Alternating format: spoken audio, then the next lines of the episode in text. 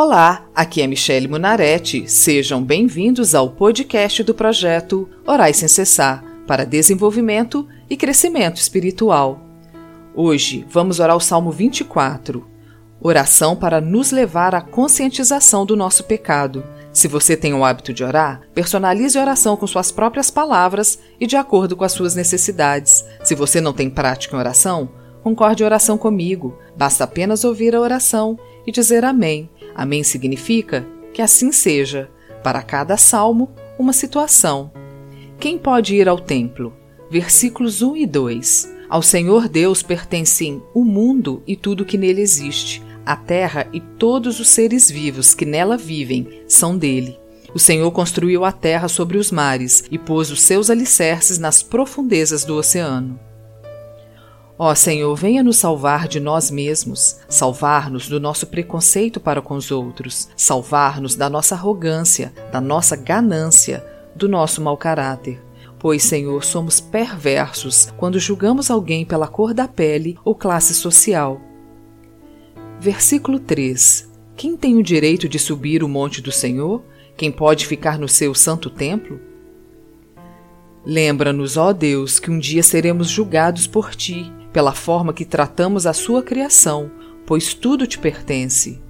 Quando, Senhor, olho para alguém com desprezo, na verdade não desprezo a ti? Não desprezo a obra das tuas mãos?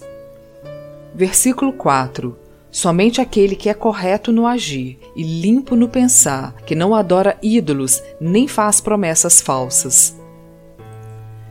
Por isso venho lhe pedir, Senhor, misericórdia por todo o racismo que o mundo tem vivenciado. Peço-te também auxílio e consolo às famílias que perdem seus entes queridos por essa maldade. Quero pedir principalmente pelas crianças que são inocentes e já sofrem com isso.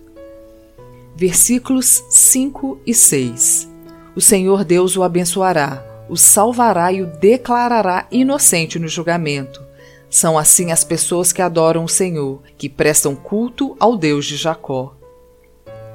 Senhor, perdoa os nossos pecados, pois como chegaremos diante do teu trono com tanta maldade sobre nós? Ensina-nos a amar o próximo como a nós mesmos, assim como o Senhor Jesus nos instruiu.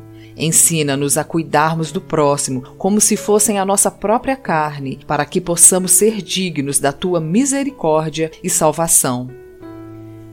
Versículo 7: Abram bem os portões, abram os portões antigos, e entrará o Rei da Glória. Despertai, ó povos que permanecem adormecidos e descrentes em Deus. Despertai-vos desse sono profundo que vos mantém cativos na ignorância e mortos para o conhecimento. Abram a porta das vossas almas e mentes e deixem entrar o Rei da Glória, o Salvador versículos 8 e 9. Quem é esse Rei da Glória? É Deus, o Senhor, forte e poderoso, o Senhor poderoso na batalha. Abram bem os portões, abram os portões antigos, e entrará o Rei da Glória.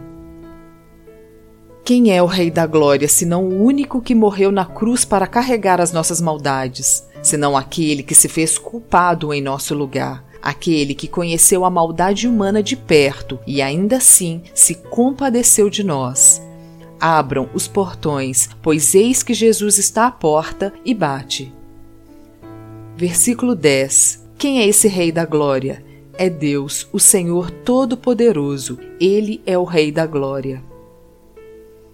Venha, ó Rei da Glória, sobre este mundo tenebroso, para que os teus ensinamentos reinem sobre nós. Maranata, ora vem Senhor Jesus, venha reinar sobre nós. Fico esperando, Senhor, o dia em que estaremos em novos céus e novas terras, onde tudo será igual para todos e a sua justiça estará sobre nós.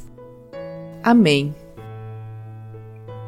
Sejam bem-vindos e acompanhem as segundas e quintas-feiras o podcast do projeto Orais Sem Cessar.